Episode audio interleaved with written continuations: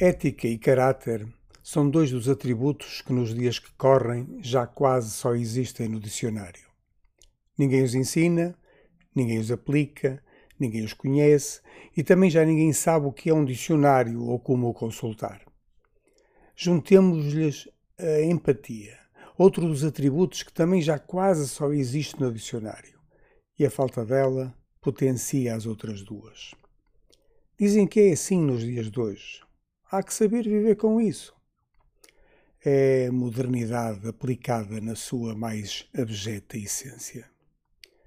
Mais, os poucos que ainda têm ética, caráter e empatia são por norma os mais velhos, cuja educação foi adquirida de forma mais humanitária.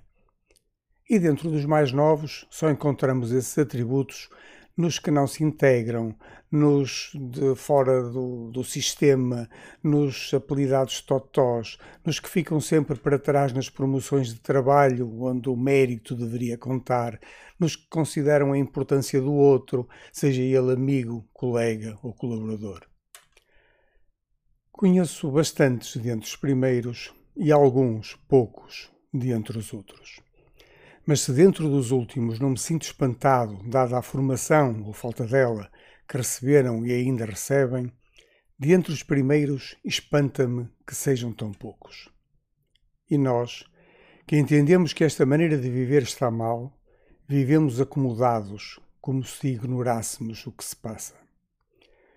Estou como a minha amiga, companheira, amada e consorte. Enfim, não sei se já o disse, mas não gosto de pessoas. Até depois.